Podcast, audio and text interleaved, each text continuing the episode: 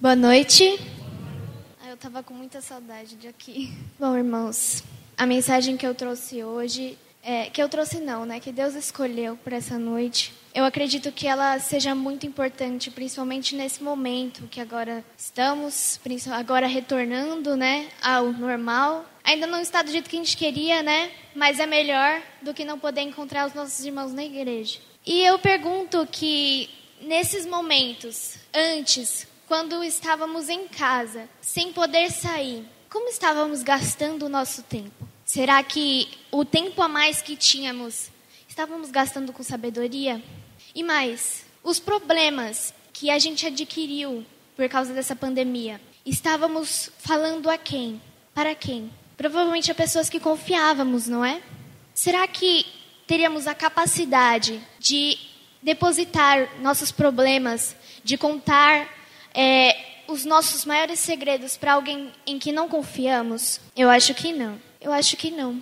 Porque para podermos contar o que tem mais íntimo no nosso coração, é necessário tempo para conhecer a pessoa, para estar perto dessa pessoa, querer estar na presença dela todos os momentos, e assim você se sente mais, se sente com vontade de contar os seus segredos a ela. Então eu faço outra pergunta: será que temos essa intimidade com Deus? Será que estamos buscando a Deus ao ponto de termos, sermos tão próximos dele que contássemos tudo, que queremos passar a maior parte do nosso tempo com ele, que durante essa pandemia aproveitamos o tempo livre para aprender mais sobre ele, sobre a sua palavra? Vamos ver hoje o quanto é importante conhecer a Deus, principalmente agora. Nos últimos tempos em que estamos vivendo, nós podemos observar que estamos cada vez mais perto, mais ainda, de ver Jesus voltar.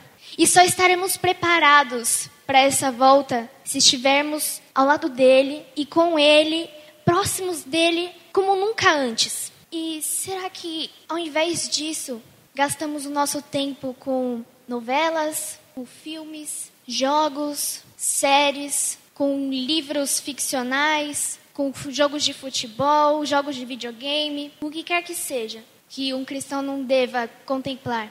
Temos que aprender a administrar melhor o nosso tempo. Temos que aprender a gostar de gastar o tempo com as coisas de Deus. Por isso que eu gostaria que os irmãos abrissem as suas Bíblias em Jeremias no capítulo 9. Jeremias, capítulo 9. Você que está em casa pode acompanhar conosco também. Se não tiver a sua Bíblia, acredito que estará passando na tela. Jeremias 9, vamos ler o verso 23 e 24. Mas antes, vamos falar com Deus.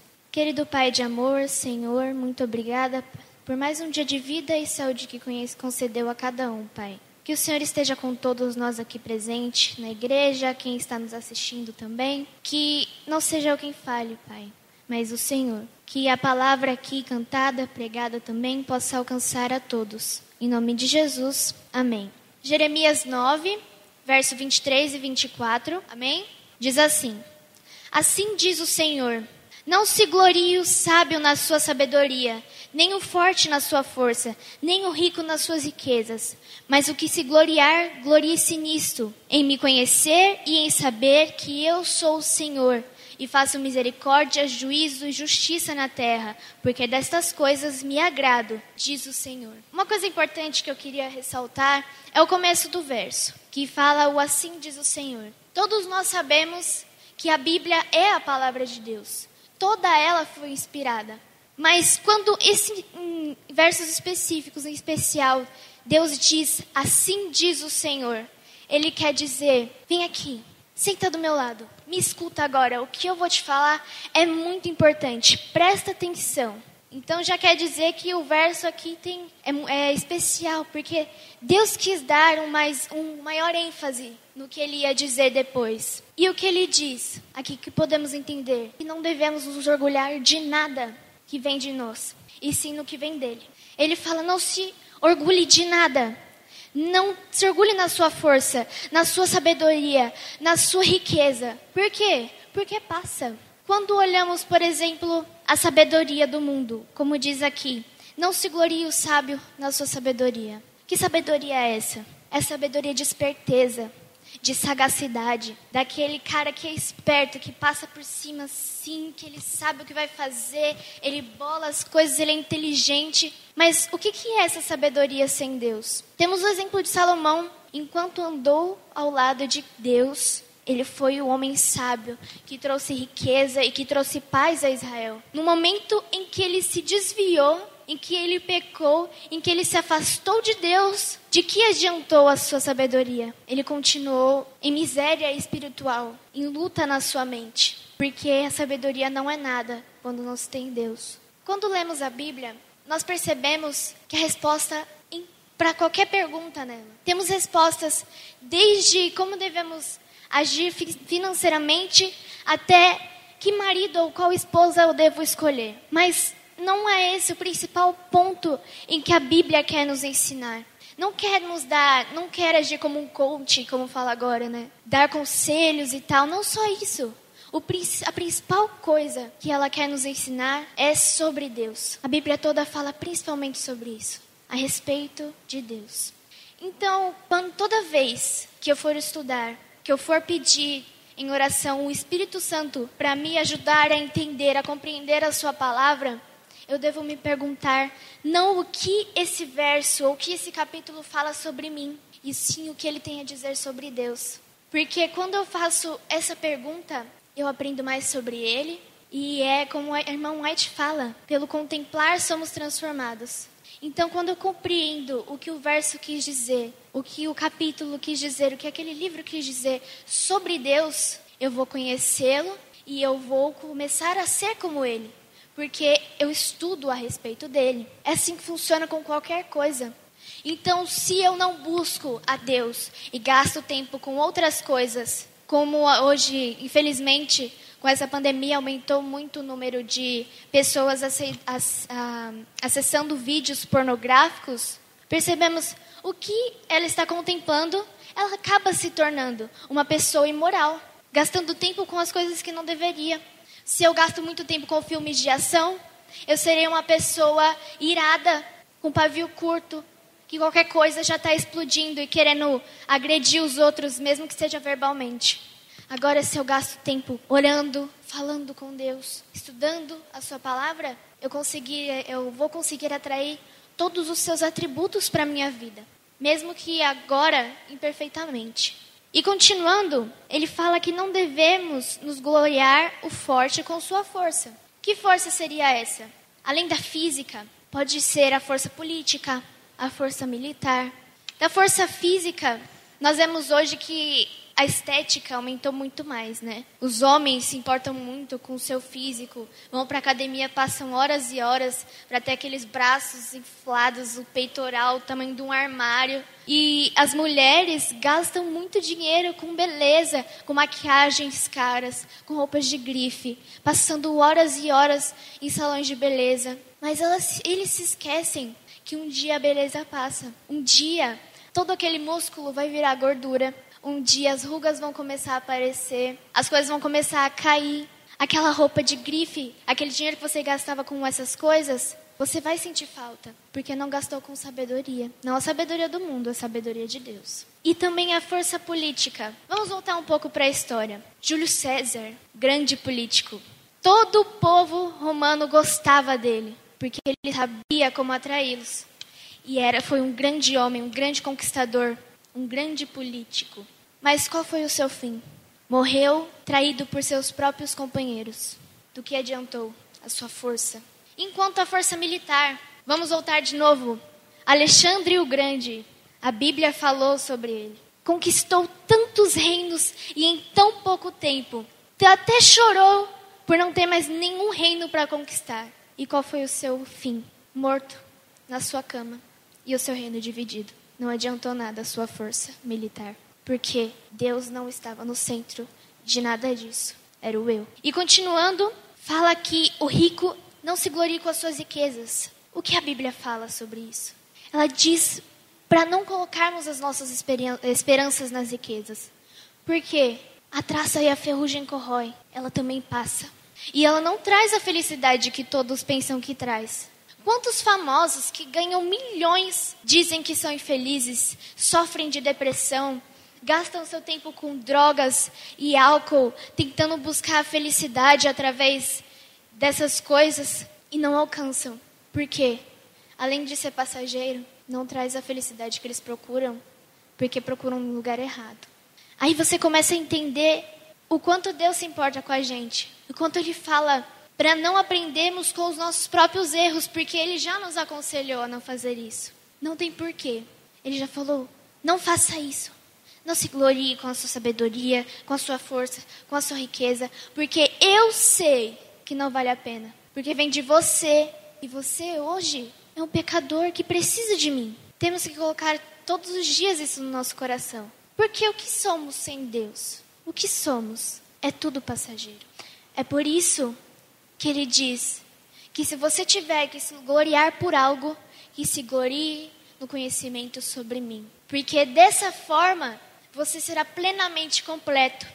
Porque é como eu disse, ao contemplá-lo, ao contemplá-lo, ao conhecê-lo, você será como ele, terá os atributos dele, e então você será, você terá paz, você terá verdadeira alegria, você será uma pessoa mansa, não terá estresse, não terá ansiedade, não passará raiva, não magoará as pessoas. É um sonho assim, não é?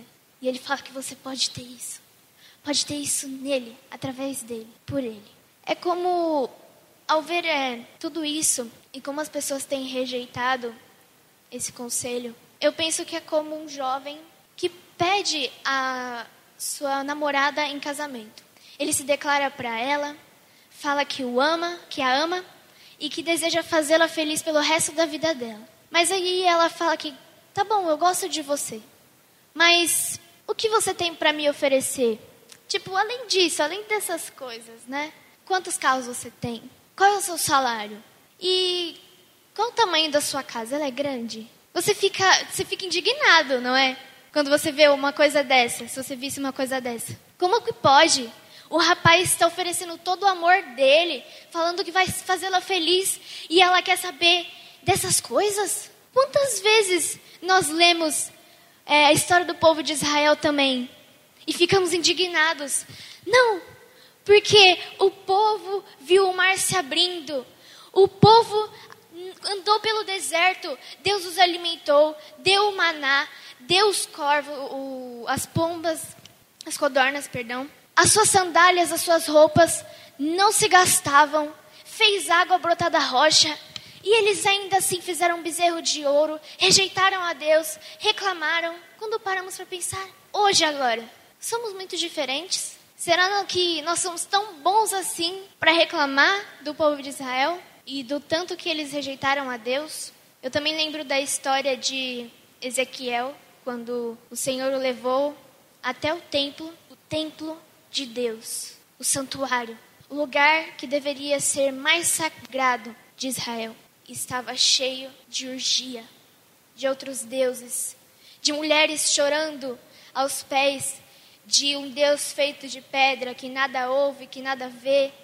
que não consegue se mexer, que não sente nada. O quanto Deus deve ter se indignado ao mostrar a Ezequiel que as pessoas dentro do seu templo, os líderes daquela igreja, que deviam educar todo o resto do povo, também estavam oferecendo ofertas e manjares a deuses estranhos. O quanto Deus não deve ter se ofendido. E o quanto ele não deve se entristecer hoje quando o trocamos por outras coisas.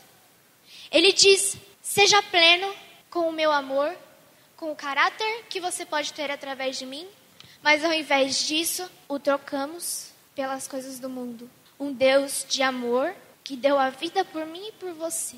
É uma coisa que temos que pensar.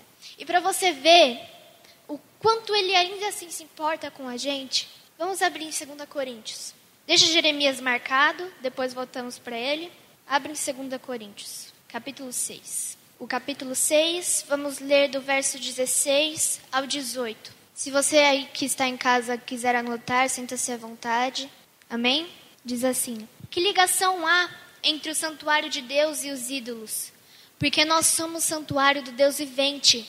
Como ele próprio disse: Habitarei e andarei entre eles. Serei o seu Deus e eles serão o meu povo.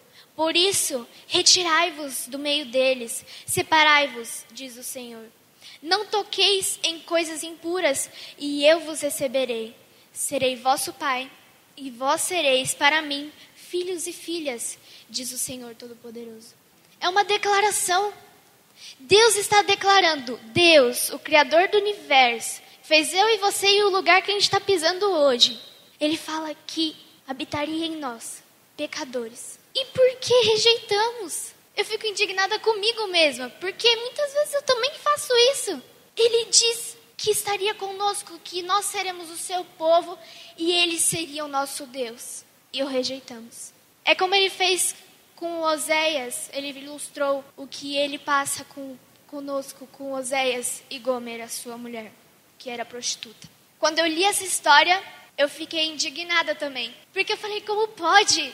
A mulher de Oséias sempre sai e o trai de novo e de novo. E toda vez ele vai, pega ela, leva para casa, cuida dela. Quando ela está machucada, ele limpa suas feridas. Se ela foi vendida, ele a compra de volta. Tem os filhos com ela e os cria. Mesmo ela sendo infiel, ele está lá, amando-a, protegendo e cuidando dela. Como somos ingratos? Ele diz o quanto nos ama. E em toda a sua em toda a história desse mundo, nós percebemos o quanto ele cuidou de nós, do povo, do, dos nossos antepassados, até hoje.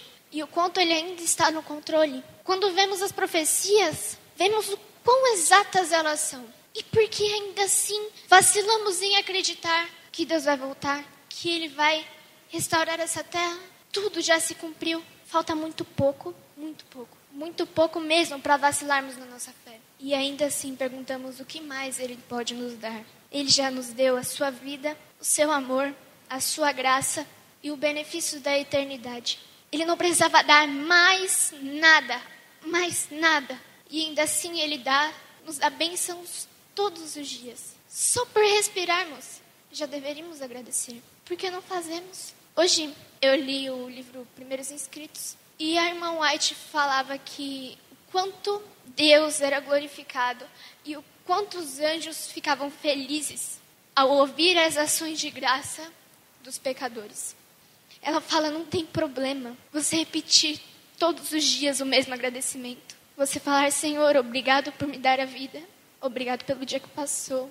Você vir no conto de quarta-feira e agradecer porque Ele cuidou de você e da sua família. Que em meio a essa pandemia, você está bem, ou se não está suportando ela, firme, graças a Ele.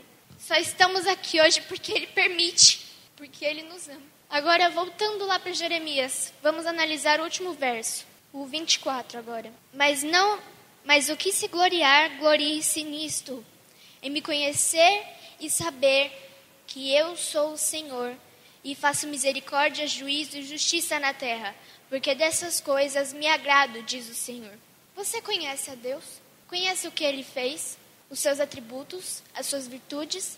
Será que você conhece ele tão bem ao ponto de confiar a sua vida a ele? De acreditar nas suas promessas? Quando você lê com atenção esse verso, nós percebemos que temos dois sinônimos aqui: conhecer e saber. São dois tipos de conhecimento que deve ser o nosso principal objetivo. E eles estão juntos não é à toa, é porque eles devem andar juntos sempre. Um não é nada sem o outro. O primeiro é o conhecimento a partir da Bíblia, conhecimento factual. O que eu pego, eu estudo, eu leio de novo e de novo até entender. Eu leio as, suas, as profecias que tem nela, vejo como Deus tem agido, conheço as obras que ele realizou, o que ainda vai realizar. É isso. E o outro conhecimento é o conhecimento a partir da comunhão, aquele que você cultiva todos os dias. E como eu disse, nenhum é nada sem o outro. O que é conhecimento da palavra sem a comunhão com Deus? E o que você vai falar a Deus em oração se você não conhece nada sobre Ele? Você não confia nele, porque você não sabe como ele agiu até agora. Então você não consegue depositar as suas aflições nele, porque você não deu, não estudou. É por isso que os dois têm que andar juntos. E a experiência, o exemplo do cultivo é perfeito, porque quando você planta, coloca a semente lá na, no vasinho e rega uma vez a cada 15 dias. E larga lá, tomando sol, tomando chuva. Aquela planta, ela não vai florescer, ela não vai crescer saudável. Não tem como, porque você não cuidou dela direito. Agora, quando você prepara a terra, aduba, coloca a semente com cuidado, rega todos os dias, protege ela do sol forte, deixa só o tempo necessário.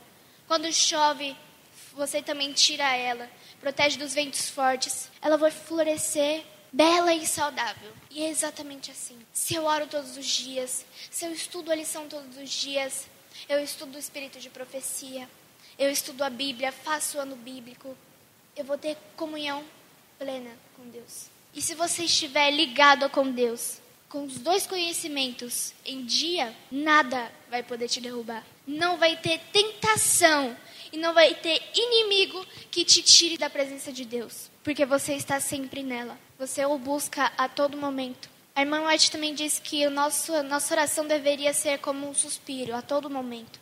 Todo, todo momento deveríamos orar. Todo momento deveríamos estar vigilantes. Porque basta uma brecha para cairmos. Basta um tropeço para não levantarmos mais. Por isso que temos, que temos que estar todos os dias buscando a Deus. E não temos nada a perder com isso. Quando lemos sobre o que Ele tem preparado para nós, sobre todas as suas promessas, sobre as mansões de ouro, sobre as ruas de ouro, sobre o fruto da árvore da vida, a água da vida, o benefício que teremos de estar ao lado dele todos os dias, porque ele vai vir morar conosco, a coroa que ele colocar nas nossas cabeças, a harpa que vamos poder tocar, e ninguém vai precisar aprender, porque nós já vamos saber. Quem nunca tocou um instrumento, um instrumento vai poder tocar. Quem nunca cantou vai cantar. E o melhor, e que eu ainda espero, que eu quero muito, é o momento em que ele vai se sentar com cada um de nós e explicar os momentos das nossas aflições. E teremos outro momento também com o nosso anjo, em que ele dirá os momentos em que ele nos livrou. Não é lindo? Você um dia vai saber por que está passando por isso. Vai saber o porquê do seu sofrimento vai saber o quanto Deus se importou com você e esteve com você. Não tem nada nesse mundo que seja melhor do que isso. Nada que vale a pena ser trocado. Alguém já nos amou mais do que Ele? Não. Ele entregou toda a sua vida por nós. E é por isso que Ele não exige menos do que isso. De nós também. Entregue a sua vida por completo. Ele não quer metade. Não quer, ah, Senhor, eu te dou é, um terço hoje, aí eu te dou mais um quarto amanhã, e acho que tá bom, né? O resto eu vou dividir com outras coisas. Não, não, não tem porquê. Ele já te deu tudo e você tem que dar tudo em troca também. Porque dando tudo, você pode pensar, nossa, mas eu estou dando tudo. Mas você não vai perder.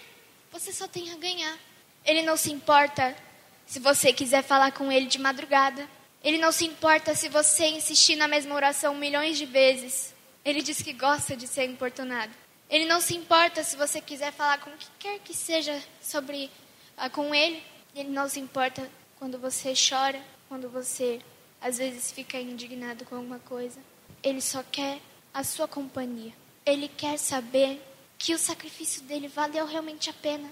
E eu acho lindo também que quando ele vê todas as pessoas que estarão no céu, ele vai perceber que todo o seu sofrimento valeu a pena. E ele seria capaz de morrer por uma pessoa que fosse. Passar por tudo que passou de novo, se fosse necessário. Ele não deixou nenhum outro fazer isso no seu lugar, porque era ele. Tem algo mais lindo do que isso? Uma história de romance mais perfeita que essa? E olha, eu digo para você que não é nem um pouco clichê é mais surpreendente do que você imagina. Porque não importa o quanto você imaginar, nada vai superar o que você vai encontrar depois. É por isso, irmão, você que, vocês que estão aqui e os que estão me assistindo, eu amo muito vocês. Mas Jesus ama mais. E eu sei que mais do que eu quero ver cada um no céu, Ele quer mais. Então, não troque nada, nada, nada, nada desse mundo por Ele. Continue firme. Tá difícil.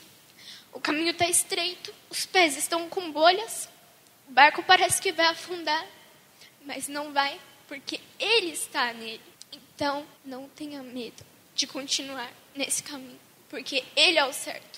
Ele nos acompanhou desde o começo da história e vai continuar conosco até o fim. Por isso eu imploro a você, não desista. Cultive a sua comunhão com Deus, porque é o mais importante e o que vai te trazer tudo o que você já procurou e tudo o que você já mais esperou na sua vida. Não se esqueça dele, porque ele não se esqueceu de você. Amém? Que Deus nos abençoe. Vamos nos colocar em pé para orar. Querido Pai de amor e de misericórdia, Senhor. Que o Senhor permaneça com cada um de nós, Pai. Que possamos sempre ter essa esperança viva de que o Senhor nos ama e que está prestes a voltar, Pai. Que a cada dia possamos cultivar cada vez mais e mais a nossa comunhão e o nosso conhecimento a respeito do Senhor. Que possamos buscar e ansiar pelo conhecimento de Ti e que possamos ser plenos nele. Que através desse exemplo nós também possamos ser exemplo para outros que ainda não te conhecem. Que o Senhor abençoe a todos, ó oh Pai, e que nos dê um bom, uma boa semana. É isso que te peço e agradeço. Em nome de Jesus. Amém.